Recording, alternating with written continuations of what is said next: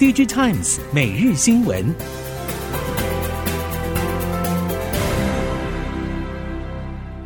听众朋友好，欢迎您再度收听 DigiTimes 每日新闻，我是谢美芳，带您关注今天的科技产业重点新闻。首先要关注的就是台积电在美国亚利桑那州的十二寸厂移机典礼。台积电两年前宣布在美国亚利桑那州投资一百二十亿美元规模十二寸厂，在六号举行了移机典礼。美国总统拜登也亲临见证。外界担心，未来美国政府可能会像对日本来施压台湾政府，要求台积电要把最先进制程、更多的产能带往美国，逐渐削弱台湾半导体业的重要性。国科会主委吴振中对此则是表示，政府基于国家利益，会有关键技术审查小组把关。台积电不论到哪个国家设厂，技术都会掌握在自己手中。而根据经济部的统计，二零一七到二零二一年，台湾对美投资累计达八十一亿美元，对比二零一二到二零一六年四年的十五亿美元，成长将近四点三倍。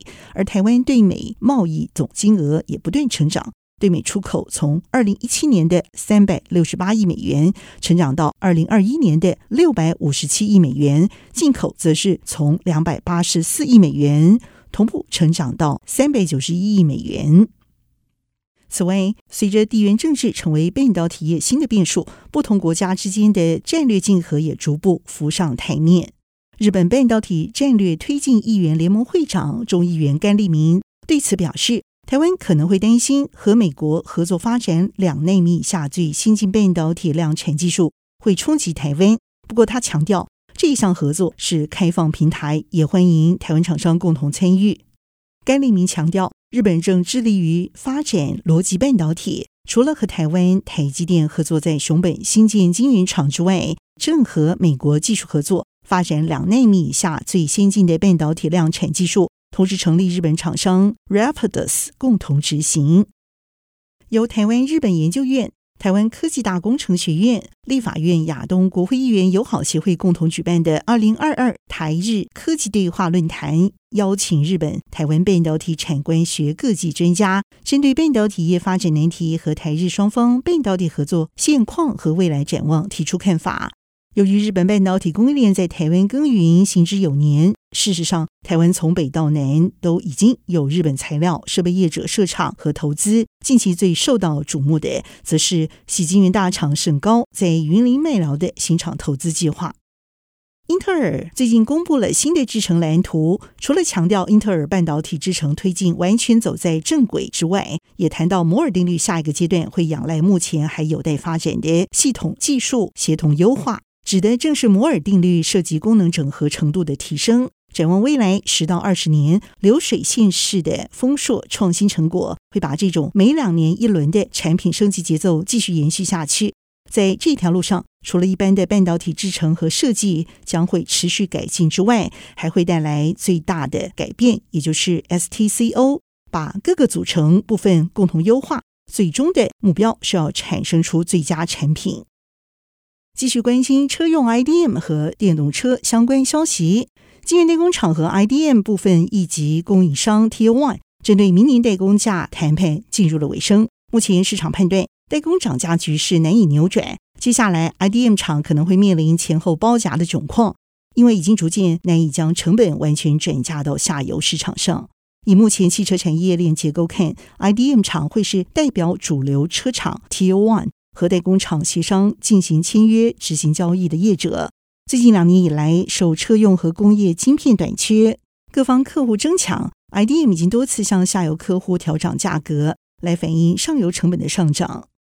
新能高总经理谢祥豪表示，受季节性因素和客户库存调整所影响，今年 Q4 营收相对上一季呈现微幅衰退。毛利率、盈利率都有机会延续 Q3 朝向正向发展，而前三季成长的电池客户，像是医疗、音乐播放器、充电盒、电脑和手机周边持平、蓝牙耳机和穿戴装置，则是下滑。展望明年，欧美医疗市场客户开发有成，他认为会有稳定的贡献。而在智慧手表部分，今年拿到不少设计订单，预计明年第二季之后会有所贡献。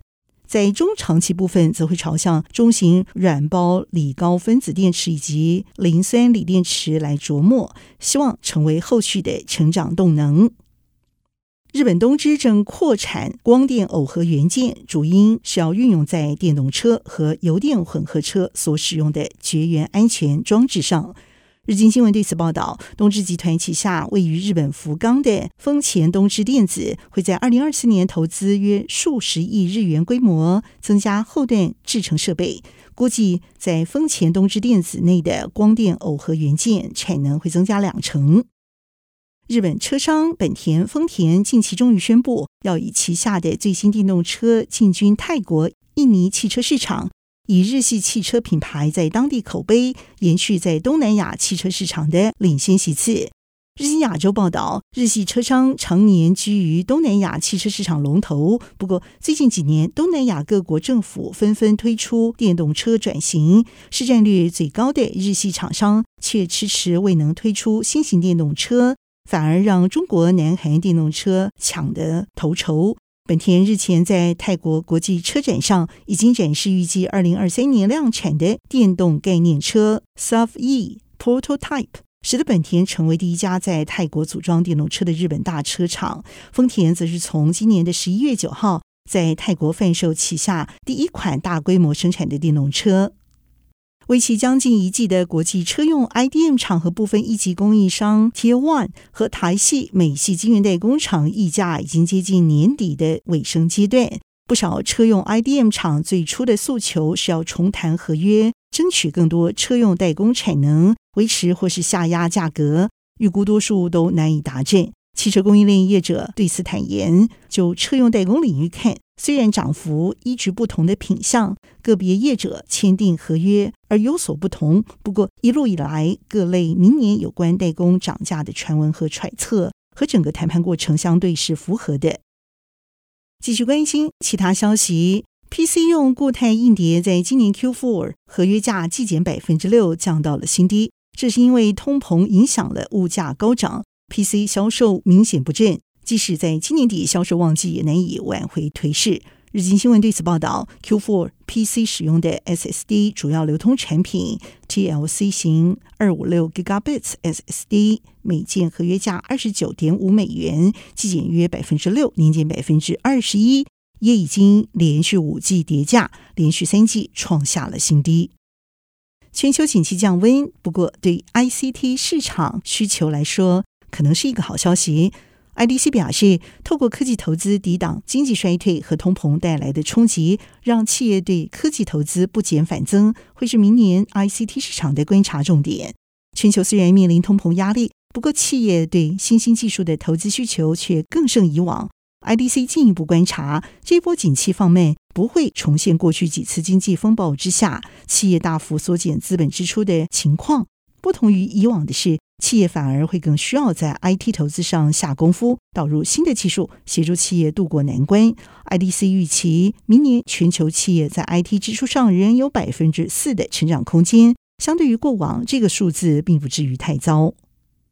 资料储存技术服务商 Pure Storage 台湾区总经理吕燕提表示，近期 IT 资本支出缩手。不过，对于二零二三年仍然是审慎乐观的，主因在于 IT 资料量正快速成长，储存需求的基本盘稳健，而且数位转型趋势正扩大中。从 IT 制造业发散到医疗、政府和传产，都会带动二零二三年 IT 对储存需求持续向上成长。Pure Storage 在储存市场百分之七的缓步成长之下。台湾外部 OEM 储存市场成长达百分之二十二点三，这也代表着 Pure Storage 市占率会持续扩增。李渊提对此表示，储存产业最直接相关的就是资料量，当资料量持续暴增，即使市场吹出了寒风，仍然有稳健基本盘的支撑力道。